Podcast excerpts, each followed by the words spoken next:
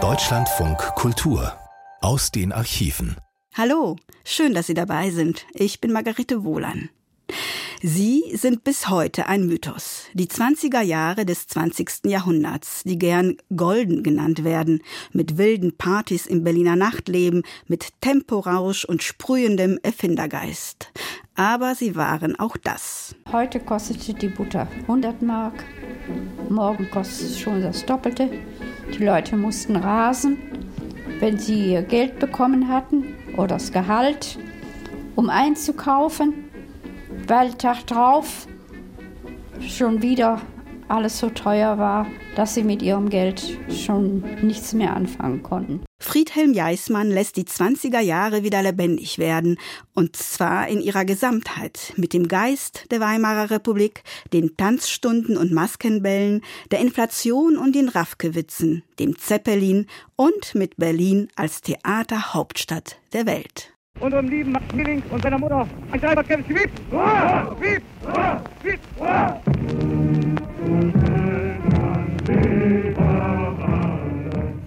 Gold und Doublé. Vom Mythos eines Jahrzehnts. Eine Sendung von Friedhelm Jaßmann.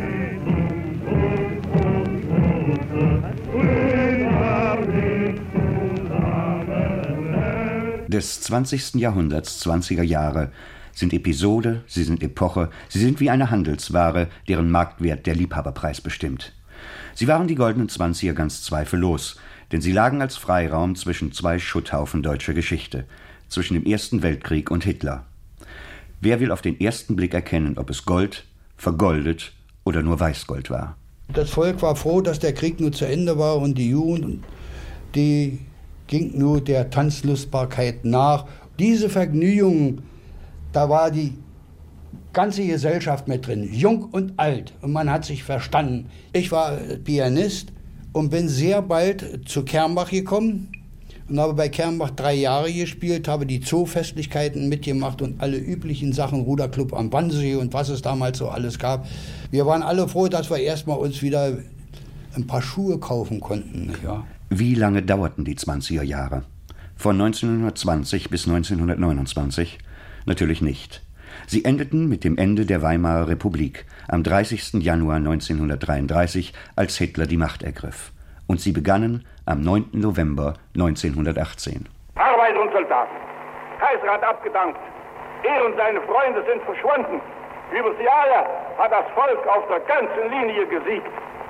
Prinz Max von Baden hat sein Reichskanzleramt dem Abgeordneten Ebert übergeben. Unser Freund wird eine Arbeiterregierung bilden, der alle sozialistischen Parteien angehören werden. Seid einig, treu und pflichtbewusst. Das Alte und Morsche, die Monarchie ist zusammengebrochen. Es lebe das Neue, es lebe die Deutsche Republik.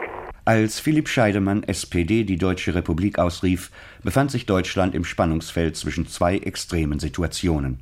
Es führte noch immer Krieg und war, wie viele Militärs glaubten, im Felde unbesiegt. Andererseits herrschte Revolution, seit die Matrosen in Kiel gemeutert hatten. Auch in München war die Republik ausgerufen worden. Arbeiter- und Soldatenräte hatten sich gebildet. Das Volk ging, um das Schlagwort aus jenen Tagen zu verwenden, auf die Straße. Es schien festzustehen, dass die künftige Regierung des Deutschen Reiches eine SPD-Regierung sein würde. Aber was bedeutete links? 1917 bereits hatten sich jene Sozialisten, die mit Nachdruck Frieden und Sozialismus forderten, von der SPD abgespalten und die unabhängige, die USPD gegründet. An ihrem linken Flügel bildete sich eine radikal-sozialistische Gruppe, die Spartakisten unter Karl Liebknecht. Am Tage nach der Verkündung der neuen Republik bildete der neue Reichskanzler Friedrich Ebert eine provisorische Regierung aus jeweils drei Angehörigen der SPD und drei der USPD. Im Übrigen beließ man die gesamte Beamtenschaft aus Kaisers Zeiten, einschließlich der meisten Ministerialbeamten im Staatsdienst. Dass sie den alten Staatsapparat fast unverändert übernahm, musste die SPD in der Emigration 15 Jahre später selbstkritisch bekennen, war der schwere historische Fehler, den die während des Krieges desorientierte deutsche Arbeiterbewegung beging. Gleichzeitig ging Ebert, in der Hoffnung der neuen Republik Ruhe und Ordnung zu sichern, ein Bündnis mit jenen Kräften ein, die in so prominenter Weise den Geist der alten Monarchie repräsentiert hatten, den Militärs. Der erste entscheidende Schritt nach rechts war getan. General Gröner, der Nachfolger Ludendorffs als letzter Generalquartiermeister in seinen Memoiren.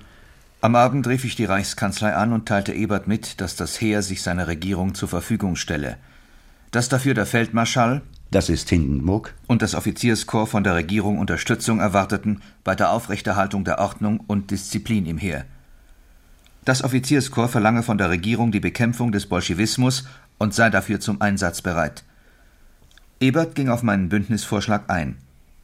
Von da ab besprachen wir uns täglich abends auf einer geheimen Leitung zwischen der Reichskanzlei und der Heeresleitung über die notwendigen Maßnahmen. Das Bündnis hat sich bewährt. Das kann man wohl sagen. Als sich die USPD-Vertreter von der Regierungsmitarbeit gelöst hatten und als die Spartakisten Weihnachten 1918 ins Berliner Zeitungsviertel zogen und das Verlagsgebäude des Vorwärts besetzten, wurde der Gouverneur von Kiel, Gustav Noske, SPD, als Reichswehrminister nach Berlin geholt. Freikorps wurden aufgestellt, Straßenkämpfe fanden statt, es gab Tote. Dann habe ich das auch, den Putsch erlebt, äh, als ich von der Dienststelle aus das Dienst macht, konnte man reingucken ins, damals hieß es wohl Mossehaus, wo da geschossen wurde und war der Menschen erschossen wurde. Nicht? Das habe ich gesehen noch, nicht? Als im April 1919 in München die Bayerische Räterepublik ausgerufen wurde, gab es zweifellos einen roten Terror. Doch der weiße, der der fanatischen Freikorps unter dem Kommando ehemaliger Frontoffiziere, war grausamer und rachsüchtiger. Auch in Berlin blieb es weiter unruhig. Als Tagungsort für eine konstituierende Nationalversammlung zu unruhig. Und so zogen 421 Abgeordnete, SPD-Anteil 40 Prozent, nach Weimar, um eine Verfassung anzunehmen und den Reichspräsidenten zu wählen. Weimar war die Stadt Goethes. Weimar symbolisierte Weltbürgertum in klassisch humanistischem Geist.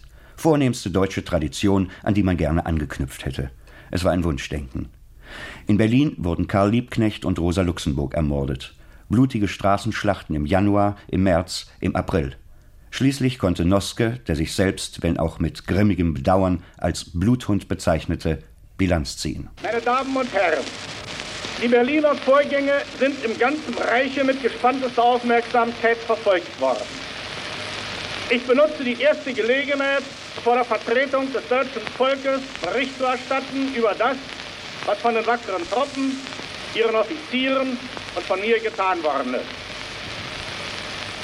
In Berlin hat eine Woche lang eine Schlacht mit allen ihren Schrecken getobt. Ich kann mitteilen, dass der Aufstand niedergeschlagen ist. Nur eine Säuberungsaktion ist in einigen Vororten noch vorzunehmen. Ich freue mich feststellen zu können, dass Lichtenberg gestern Abend kampflos von den Truppen besetzt worden ist.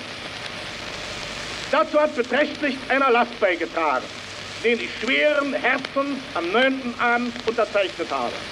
Er lautet, jede Person, die mit den Waffen in der Hand gegen Regierungstruppen kämpfend angetroffen wird, ist sofort zu erschießen. Die Ansichten der Juristen über die rechtliche Zulässigkeit der Verfügung gehen auseinander. Ich lasse mich auf juristische Tüfteleien nicht aus.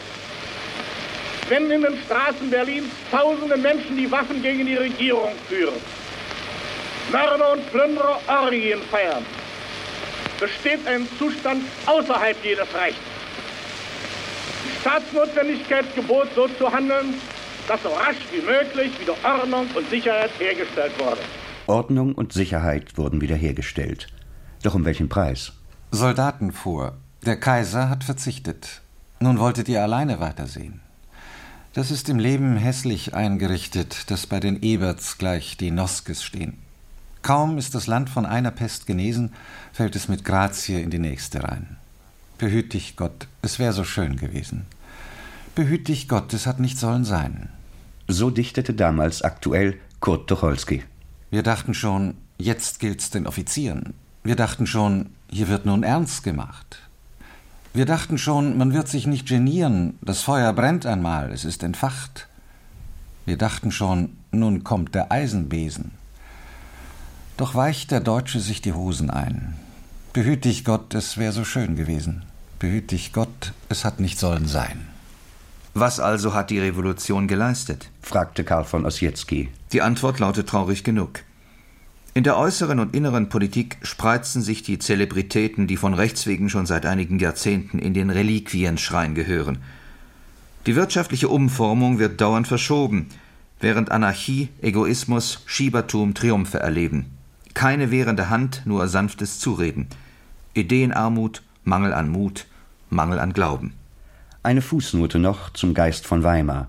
Nicht zum Projektierten wohlgemerkt, sondern zum Praktizierten. Von 1918 bis 1922 wurden von linken Tätern 22 Morde begangen, von Rechtsradikalen 354 Morde, soweit nachweisbar. Zehn Linke erhielten die Todesstrafe. Gegen keinen Rechten wurde dieses Urteil gefällt. Durchschnittliche Freiheitsstrafe für linke Täter 15 Jahre, für rechte Täter vier Monate. Rechtsputschisten wie Kapp und Hitler der berüchtigte Marsch auf die Feldherrnhalle 1923, kamen mit milden bzw. ohne Strafen davon. Die Männer der Münchner Räterepublik wurden zu insgesamt 520 Jahren Freiheitsentzug verurteilt. Ein Todesurteil wurde vollstreckt. Achtung, Achtung, hier ist Berlin, Boxhaus. Sie hören als nächstes die Kapelle Bernarete die bringt ihnen einen Foxtrot zu Gehör, wenn die Westband spielt.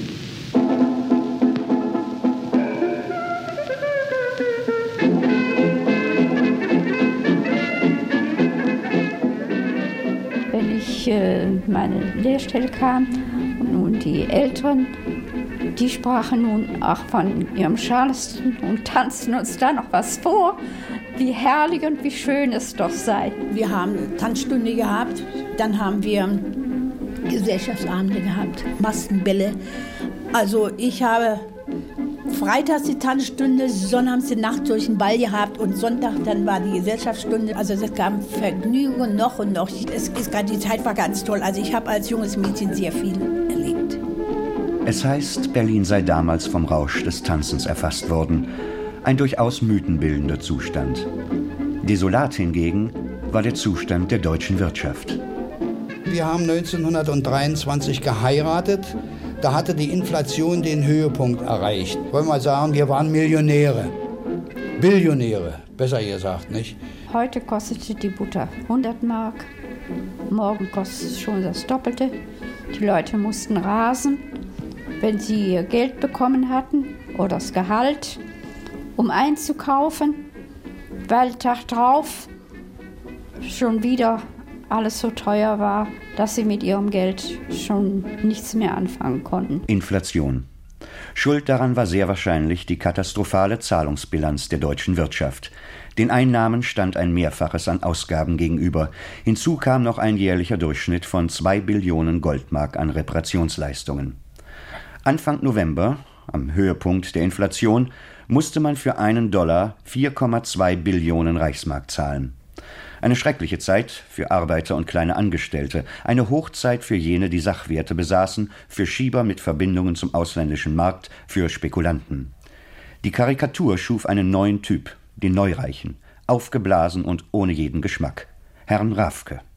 Lassen Sie sich einen Witz aus jenen Tagen erzählen. Raffke will einen Rubens kaufen, aus privater Hand. 100 Millionen Mark verlangt der Besitzer. Brummt Raffke lachhaft. So viel für ein gebrauchtes Bild. Zwei prominente Namen gehören zu den großen Gewinnlern jener Zeit. Hugo Stinnes, der Inflationskönig, der allerdings kurz nach der Inflation starb, und Alfred Hugenberg.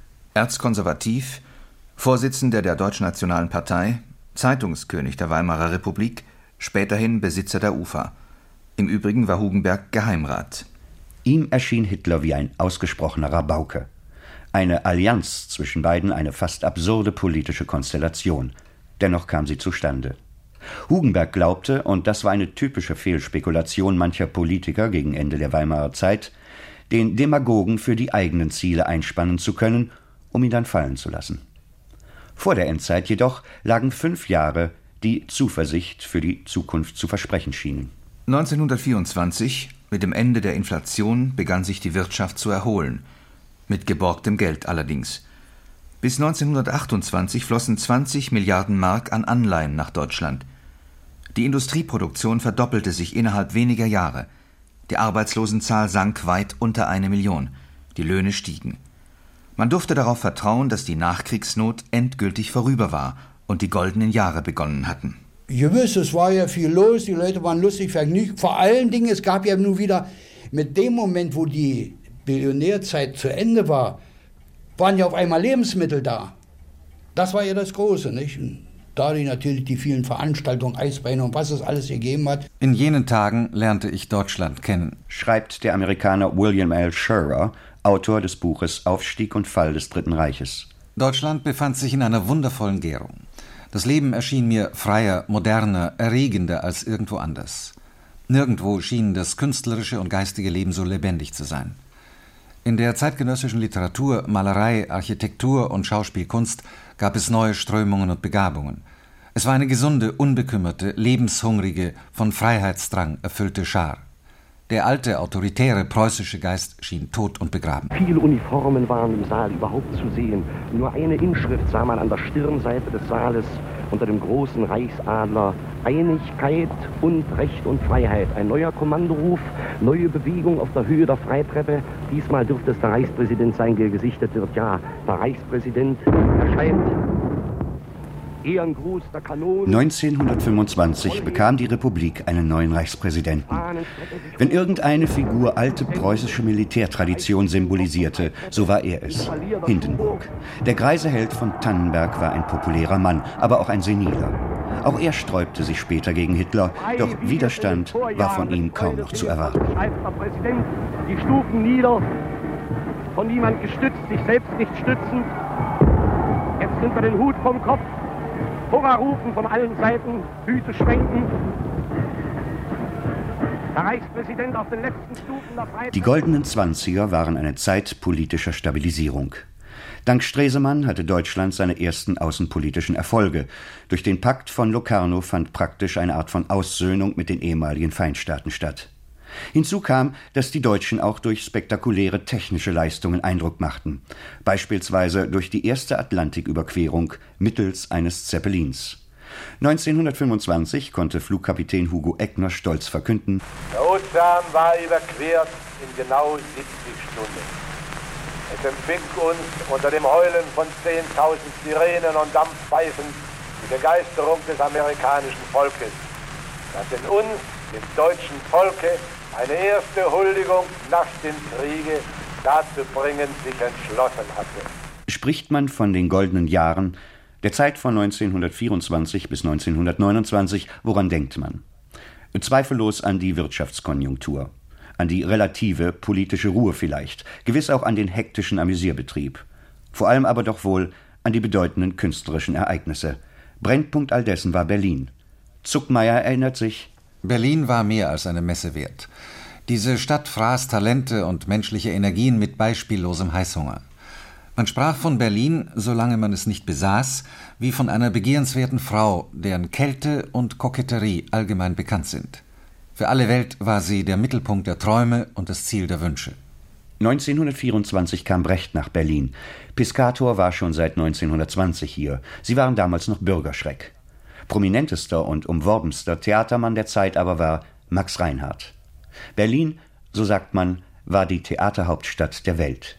Wie kam es dazu? Friedrich Luft. Nach 1900 war Berlin schon eigentlich die Zentrale des europäischen oder auch des Welttheaters.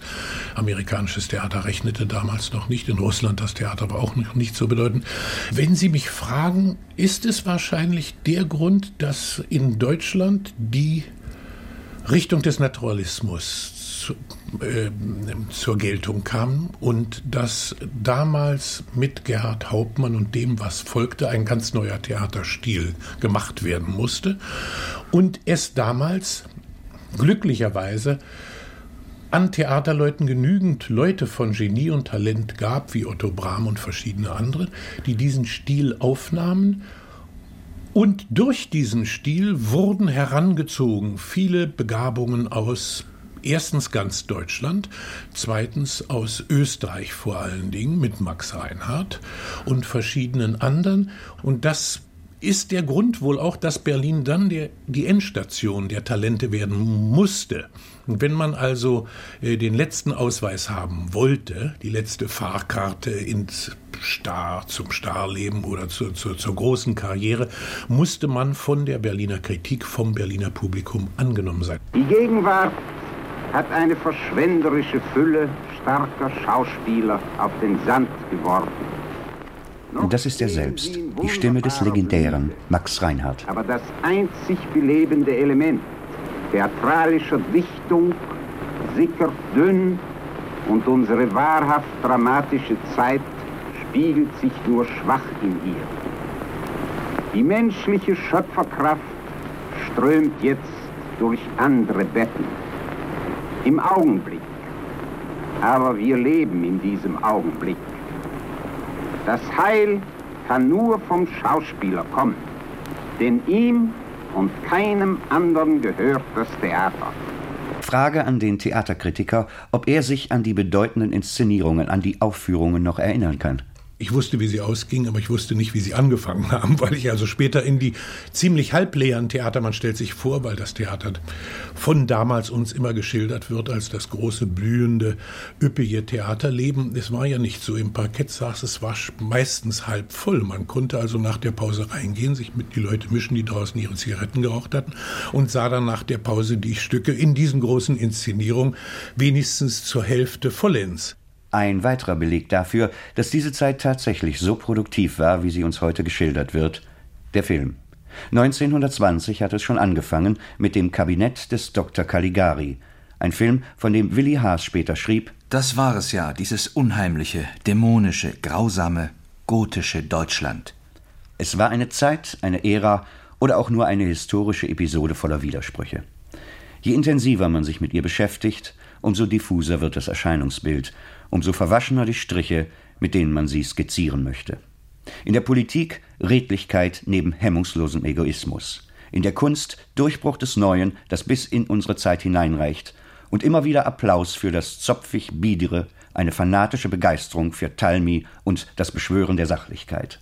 Offiziere, die ihre Memoiren schrieben, so als hätte Deutschland nie einen Krieg verloren, und Asphaltlyriker, die das schrieben. Zum Glück gewannen wir ihn nicht progressive Arbeiter und konservative Studenten. Diese Zeit war sowohl Freiraum zwischen zwei Katastrophen als auch logisches Bindeglied. Der Versuch einer Demokratie, mag er auch gescheitert sein, hinterließ Resultate, mit denen es sich zu beschäftigen lohnt, nostalgisch oder analytisch. Doch was dort sonst noch blühte, weiter blühte aus vergangener Zeit, Chauvinismus, Reaktion, Antisemitismus, Gewinnsucht, Glaube an Staatsräson und Misstrauen gegenüber Demokratie und geistiger Freiheit, all das machen die 20er Jahre ebenso zu einem präfaschistischen Jahrzehnt. Was dann kam, wurde durch ein ganz bestimmtes Ereignis ausgelöst. 24. Oktober 1929 Börsenkrach in New York. Von der amerikanischen Wirtschaftskrise wird die deutsche Wirtschaft, die mit der amerikanischen durch die hohen Kredite eng verknüpft ist, schwerer als irgendein anderes Land betroffen. Rapide steigt die Arbeitslosenzahl. Die innenpolitische Szene verschärft sich. Kämpfe werden wieder auf der Straße ausgefochten. Noch einmal Friedrich Luft, Jahrgang 1911. 1927 war ich 16 Jahre alt. Mir ist es ist zweierlei im Bewusstsein. Erstens, dass man arm war, dass es ärmlich war, dass es unsicher war, dass wir in einer Krisenstimmung waren, dass als ich dann später anfing zu studieren, es ganz schnuppe war, was ich studierte, weil ich wusste, du kriegst eigentlich nirgends. Es waren sechs Millionen, später dann sechs Millionen Arbeitslose. Also große Aussichten waren nirgends. Man hatte den, das ganze Zeit das Gefühl des Tanzes auf einem Vulkan, wenigstens zum Ende der 20er Jahre hin, die ich ja nur miterlebt habe.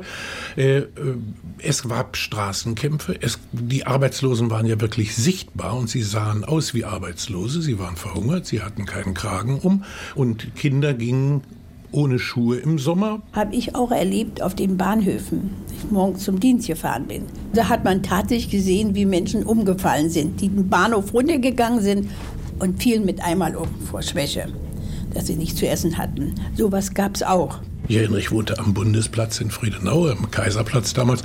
Ich hörte damals ja wirklich die Schreie der Leute, die nachts auf der Straße verwundet waren. Es waren irgendwelche Parteilokale in unserer Nähe, wo die Leute vom Reichsbanner dann aneinander gerieten mit den Leuten aus der SA oder mit den Kommunisten. Also es war eigentlich schon im Gefühl oder optisch oder, oder, oder sinnlich immer merkbar, es ist eine Art Kriegsstimmung, es ist eine Art Endphase. Endphase. So sah sie aus nach der Schilderung des SPD-Abgeordneten und Arztes Dr. Julius Moses, 6. März 1931. Meine Damen und Herren, 5 Millionen Arbeitslose in Deutschland heißt, dass 20 Millionen in Deutschland direkt von diesem Problem und den Auswirkungen des Problems der Arbeitslosigkeit betroffen werden. Und in allererster Reihe betroffen werden auf dem Gebiete der Volksgesundheit. Meine Damen und Herren, wenn heute schon von den Direktoren der Kinderkliniken gesagt wird, die Missstände erinnern in lebhaftester Weise an die ärgste Not der Kriegsjahre. Wenn heute wieder von Verschmutzung und Verlausung die Rede gewesen ist, die seit Jahren geschwunden und die jetzt immer wieder von neuem in den verschiedensten Gegenden Deutschlands festzustellen ist. Wenn die Kinder nicht mehr gebadet werden könnten, konnten, weil keine Kohlen zum Heizen mehr da sind.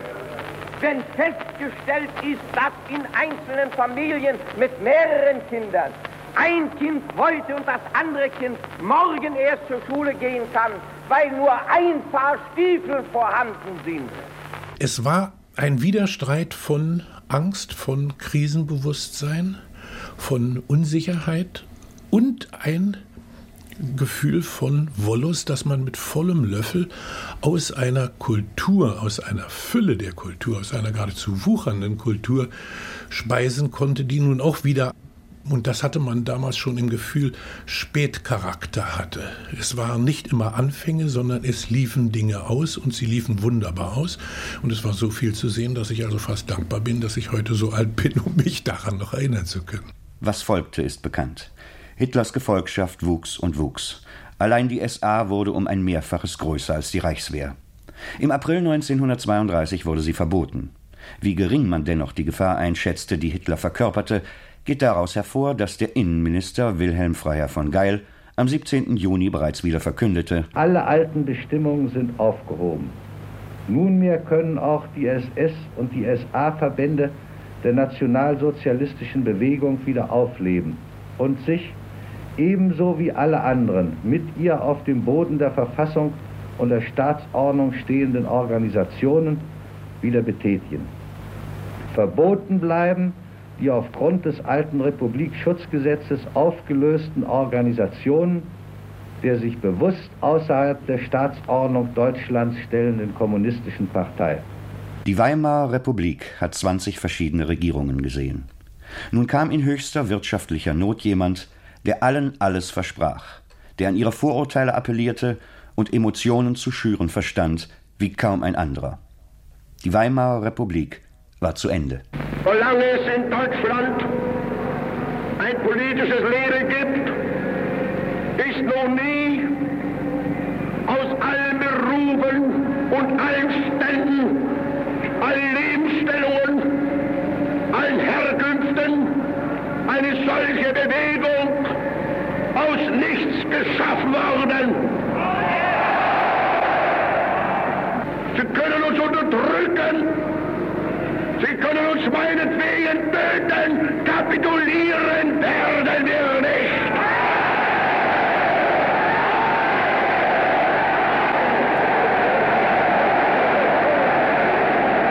Unser deutsches Vaterland, unser deutsches Volk, unser heiles Reich der Zukunft. Heil! Heil!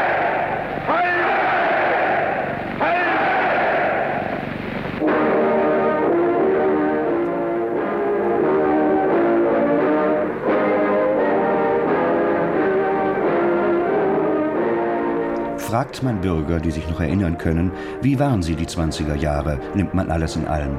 Ja, schlecht waren sie bestimmt nicht. Das war mittelmäßig. Wohlstand, nein, nein, Wohlstand war nicht. Aber die Menschen waren zufrieden mit allem. Also einen ausgesprochenen Wohlstand gab es nicht.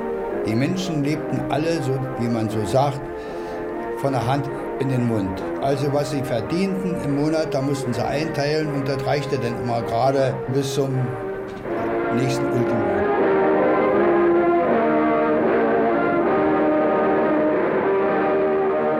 Gold und Doublé vom Mythos eines Jahrzehnts. Sie hörten eine Sendung von Friedhelm Jasmann.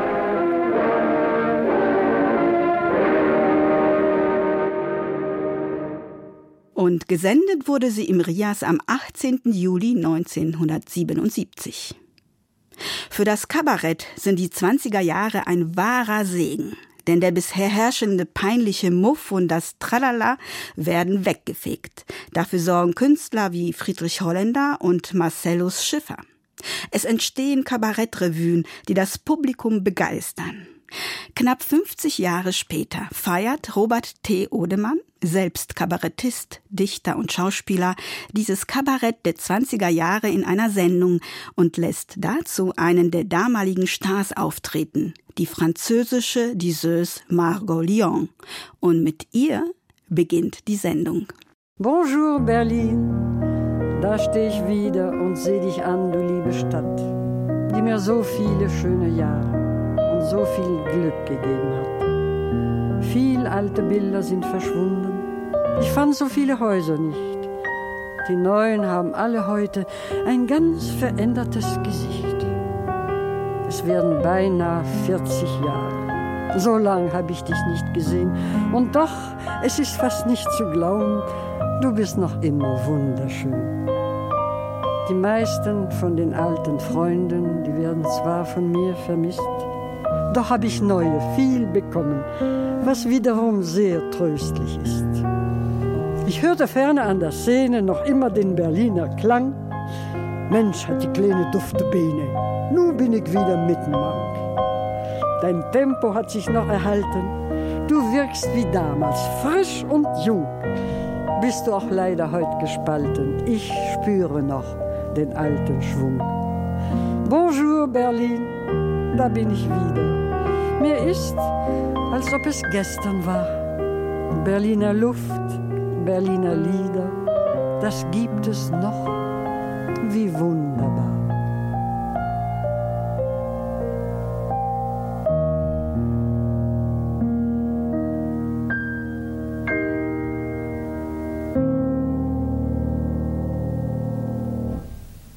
Margot, man hört die unterschiedlichsten Versionen über die Tatsache, wie Sie zum Kabarett gekommen sind. Ja. Und keiner weiß genaues. Bitte sagen Sie es doch, wie war es denn? Also, das Chanson, das Sie jetzt hören werden, ja? hat eine schicksalhafte Bedeutung für mich gehabt. Mhm. Als ich in den 20er Jahren aus Paris nach Berlin kam, so konnte ich kaum Deutsch sprechen. Ach. Ja. Da machte ich die Bekanntschaft von Marcellus Schiffer. Mhm der Textdichter, der Dichter aller meiner Chansons, ja, ja, nicht? Ja. Und später wurde er mein Mann. Ja. Eines Abends saßen wir in einem Kabarett. Da erschien auf der Bühne eine wunderbare, schöne, große, schlanke Frau. Hm. Es war Gussi Holl, die Frau von Emilian. Ja, ja, ja. Also, ich verstand nicht ganz, was sie sang, aber, aber ich war fasziniert und sagte zu Schiffer, wenn das auf Französisch wäre, ich glaube, das könnte ich auch. So, sagte er, glaubst du? Na schön, ich schreibe dir mal so eine Chanson. Nicht? Und eines Tages kam er wirklich an mit einer Chanson, die Linie der Mode, die ihn wegen meiner übergroßen Schlankheit von damals inspiriert hat. Da machte ich mir selber ein Kleid aus schwarzem Satin, so man kann sagen eine Haut, das man so oft in Deutschland fotografiert gesehen hat. Ja, das nicht? Bild kenne ich. Ja. Mhm. Also Schiffer kam, um sich das Modell anzusehen. Pariser Modell, bitte. Ne? Ja, ja. ja, natürlich. Plötzlich sagte Schiffer, also schmink dich jetzt ganz weiß, schwarze Augen, schwarze Lippen. Was? Schwarze Lippen? Ja, sagte er, schwarze Lippen. Und hast du kurze kleine schwarze Handschuhe? Ja, die hatte ich. Und jetzt etwas auf dem Kopf. Aha, auf dem Kopf. Dann nahm ich einen Hut zerriss den Hut Na? und setzte die Kappe auf den Kopf, ja. ohne Krempe. naja, und da war das komische Unikum geschaffen. Ja. Da lernte ich noch zwei Chansons dazu, nicht, die ich auch kaum verstand. ja, war wirklich wahr. Das eine hieß, passen Sie mal auf, hieß Die Perverse. Oh. Das andere hieß äh, das Obstgeschäft. Obstgeschäft, ja. ja. Damals konnte ich noch nicht Obstgeschäft ja, sagen. Nicht? Ja. ja. Und Schiffer ging also zu Hesterberg mhm. und sagte ihr, ich möchte Ihnen eine kleine Freundin vorstellen. Sie hat drei Chansons von mir einstudiert. Sie sollten sie doch mal anhören. Ach. Gut, sagte die Hesterberg. Eines Abends, so nach der Vorstellung, nicht, wenn mhm. alle weg sind. Mhm. ja. Und nachdem ich ihr meine drei Lieder gegrölt hatte, denn ich habe nie richtig singen können, auch heute nicht, ne?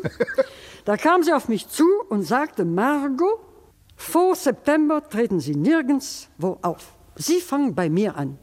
Und das war der Anfang meiner Berliner Karriere. Ist das möglich? Ja, und von diesem Tage an tingelte ich von einem Kabarett in das andere. Und jetzt die Linie der Mode. Ihr Text von Marcellus Schiffer, Musik von Mischa Spoljanski. Da freuen wir uns.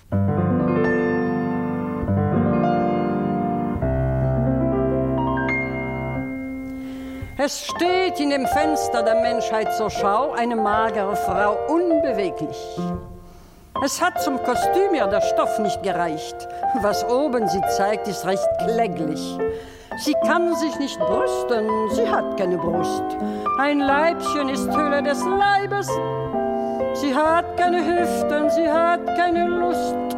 Dieser Restbestand eines Weibes Sie spreizt ihre Arme, sie dreht sich im Kreis. Was will sie, was hat sie, was kann sie? Wer weiß? Wer ist dieses Ausrufungszeichen der Not? Welch Abgesandter vom Tode? Man weiß nicht, ist es der Hungertod oder die neueste Linie Es rast ein Auto durch dick und durch dünn, erleuchtet von außen, von innen. Das Auto, das rast um Saisonbeginn, doch sitzt kein Fahrgast darinnen. Es hält vom Theater, dem modischen Haus, man wittert schon rings die Reklame. Ein Fahrgast so gut als wie nichts steigt heraus. Dieses Nichts, das war eine Dame. Sie spreizt ihre Arme, sie dreht sich im Kreis. Was will sie, was hat sie, was kann sie? Wer weiß? Wer ist dieses Ausrufungszeichen der Not? Welch Abgesandter vom Tode? Die Dame, das ist der Geistestod, genannt auch die Muse der Mode. Eine vornehme Frau trägt zum Markt ihre Haut. Sie leistet sich leicht, das zu bieten. Die Mode, die hat sie der Halbwelt geklaut. Sehr viel ist da nicht zu vermieten. Doch denkt sie geschäftlich mit häuslichem Geist, man muss sich mit Liebe ergänzen. Man hat dieses Vorrecht, damit man beweist, dass selbst jede Vornehmheit Grenzen. Sie spreizt ihre Arme, sie dreht sich im Kreis. Was will sie, was hat sie, was kann sie? Wer weiß, wer ist dieses Ausrufungszeichen der Not? Welch Abgesandter vom Tode? Man weiß nicht, ist es der Liebestod oder die schickeste Schicksal der Mode. Die literarische Revue ist eine Erfindung Marcello Schiffers gewesen. Dieses Genre gab es vorher in Berlin nicht. Schon der erste Versuch wurde ein durchschlagender Erfolg. Er hieß Die fleißige Leserin. Dies war die optisch-akustische Darstellung des Inhaltes eines Magazinheftes, wie sie damals aufkamen. Vom Titelblatt bis über Inserate, Bilder, Kurzgeschichten, Abhandlungen, Sport und Kreuzworträtsel wurde das Heft gespielt und zwar von erstklassigen Schauspielern. Sie lebten auf, das war einmal etwas anderes, in das sie sich enthusiastisch senken konnten. Publikum und Presse war von diesem Novum hingerissen und es gab monatelang ausverkaufte Häuser. Schiffer besaß eine ungewöhnliche Fähigkeit, zärtlich boshafte Chansons zu formulieren. Seine Ironie war skurril, sein Witz literarisch. Er besaß ein treffsicheres Formgefühl und alles horchte entzückt auf. Aber diese Chansons standen und fielen mit Margot Lyon, seiner genialen Interpretin. Sie hören jetzt das Auftrittslied aus der fleißigen Leserin, der Text, wie ich sagte, Marcello Schiffer, die Musik Mischa Spolianski.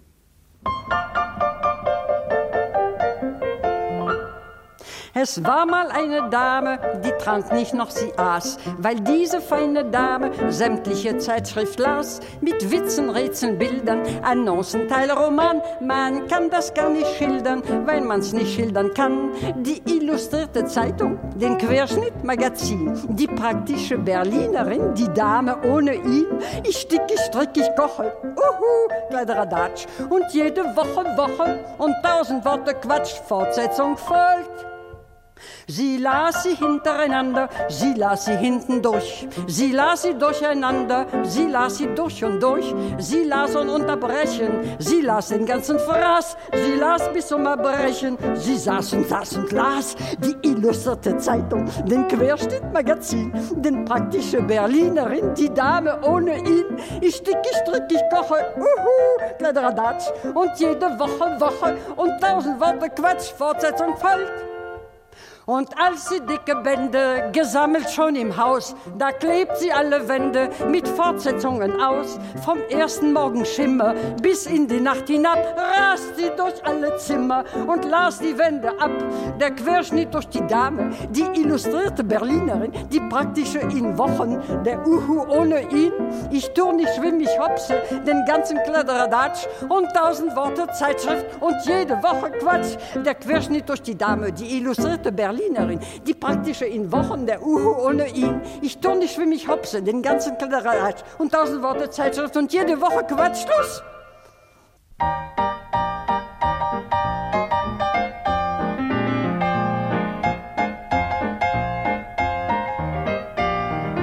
Etwas, was Schiffer immer besonders kritisch beobachtete, war die sogenannte feine Gesellschaft, die High Society, er musterte sie durch sein blitzendes Monokel und ihm entging nichts. Er verfuhr auch mit dieser sinisteren Ansammlung nicht gerade sanft. Er sah das Talmi, die Halbheiten, die neuen Reichen, damals Raffke genannt, sie entsprechen dem heutigen Schrottadel, kurz die ganze Blase, die sich auch heute breit macht, und da diese Spezies auch noch genauso aussieht wie heute, wirken seine Chansons, die er vor 50 Jahren schrieb, höchst aktuell.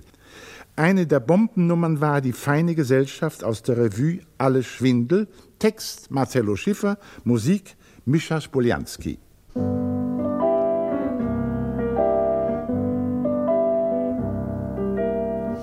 Auf der Gesellschaft trifft die Gesellschaft. Nur die Gesellschaft, das ist eine Gesellschaft. Das ganz Mondainste, oft nicht das Schönste, dafür das Neueste, manchmal das Scheuste. Steht wie eine Trappe geht wie auf Pappe, redet lauter Watte und isst kalte Platte und küsst die Hände, als wären sie was wert und fühlen sich mächtig geehrt. Da möchte man so gerne mal, wenn alles gerade schaut. Da möchte man so gerne mal ganz kurz aber ganz laut. Da möchte man es wagen, da möchte man es sagen. Nur ein diskreter, eleganter Schrei, merde, oh pardon, erledigt, vorbei.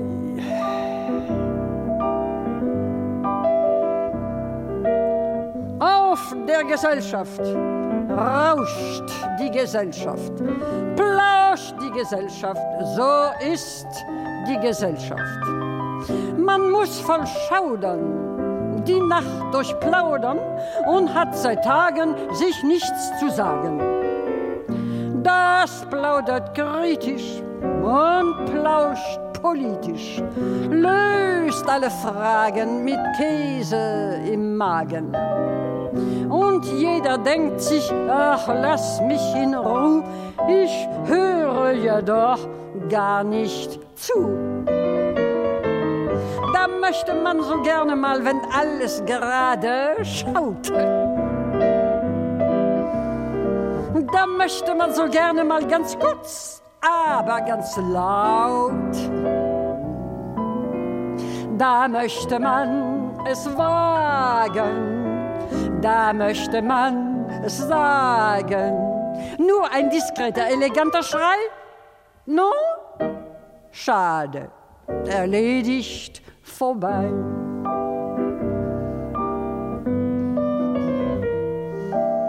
Nach der Gesellschaft schimpft die Gesellschaft auf die Gesellschaft. Das ist eine Gesellschaft. Die Damen und Herren heute sind für modern heute, nur in dem Falle versagen sie alle. Sie sagen, es war schon im vorigen Jahr schon, dasselbe zwar schon, doch eins ist uns klar schon. In ein paar Tagen sind wir nur gemein, da laden wir sie alle ein. Möchte man so gerne mal, wenn alles gerade schaut. Da möchte man so gerne mal ganz kurz, aber ganz laut. Da möchte man es wagen, da möchte man es sagen. Nur ein diskreter, eleganter Schrei, Scheiße! Erledigt, vorbei. Zur Zeit der damaligen Kabarettrevuen waren noch nicht sonderlich viele englische Ausdrücke in unser Sprachgut übernommen. In den 20er Jahren kam eine für Berlin neue Bezeichnung hinzu. Diese würde in Deutsch übersetzt lauten unmittelbar wirkende Anziehungskraft, elf sehr holprige und unwirksame Silben. Englisch heißt das Sexappeal. Das ist knapp, treffend und klingt, ist flott. Diese Ausstrahlung, hier ist natürlich die erotische gemeint, griff wie ein Lauffeuer um sich und sie wurde zu einem Wunschtraum. Man sexappealte plötzlich in Berlin. Die Damen versuchten aus sich herauszuholen, was nur irgend möglich war. Auf dieses Fluidum wollte keine verzichten. Man wollte es einfach wissen. Und so geschah es, wie immer, wenn etwas Mode wird, dass gerade diejenigen Damen nach dem Sexappeal lechzten, die nicht über ihn verfügten. Das ist gewiss nicht einfach, sich damit abzufinden. Aber jede wollte, dass sie ihn im verwirrenden Maße besäße. War das ein Wunder, dass ein solcher Frauentyp aufs Kabarett kam? Marcello Schiffer schrieb ein herrliches Chanson, auf das das Publikum damals mit Spannung wartete, bis Margot Lyon allabendlich an die Rampe trat und die Sehnsucht einer erotisch Mittellosen ins Parkett seufzte. Aus der Revue Ich tanze um die Welt mit dir, Sex Epil.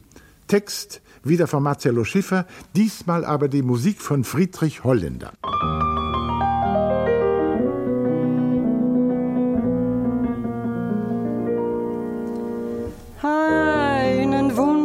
Ich im Leben, mögst der liebe Gott mir geben, diesen Wunsch noch zu erleben.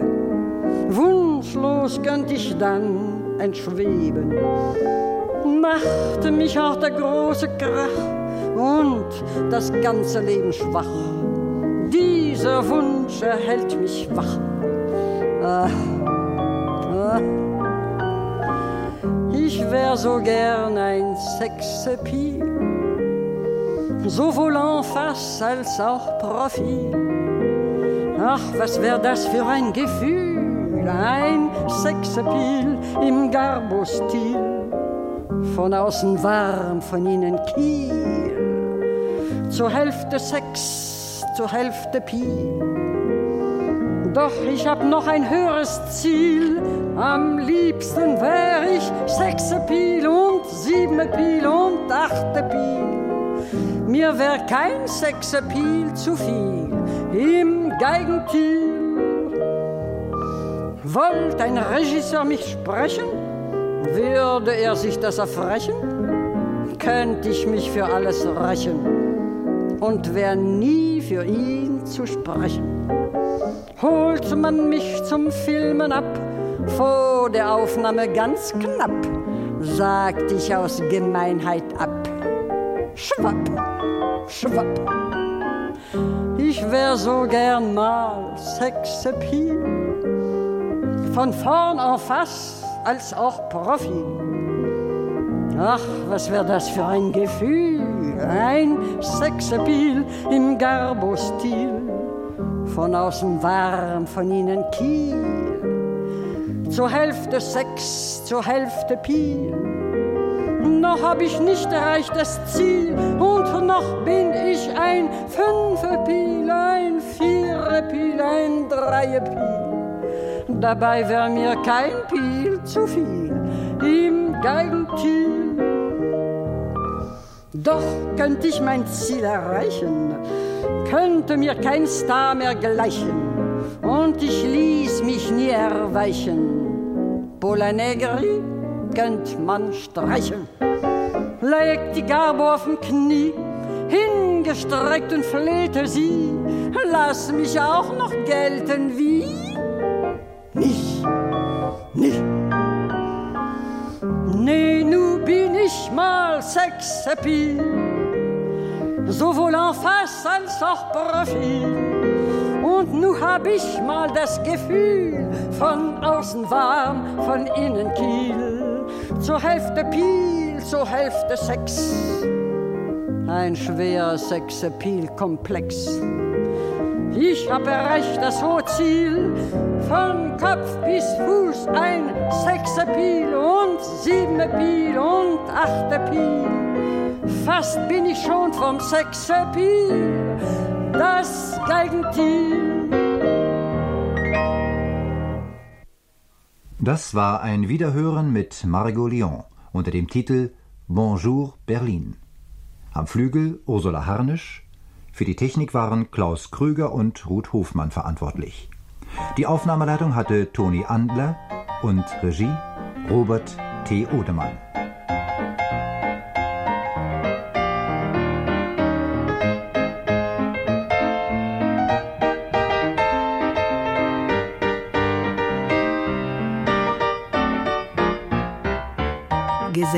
Gesendet im Rias am 10. November 1977. Übrigens war Margot Lyon im Rahmen der Berliner Festwochen damals in Berlin und trat auch am Renaissance-Theater auf. Ein Besucher bei den ausverkauften Vorstellungen war Friedrich Luft, bekannt aus dem Rias durch die Stimme der Kritik.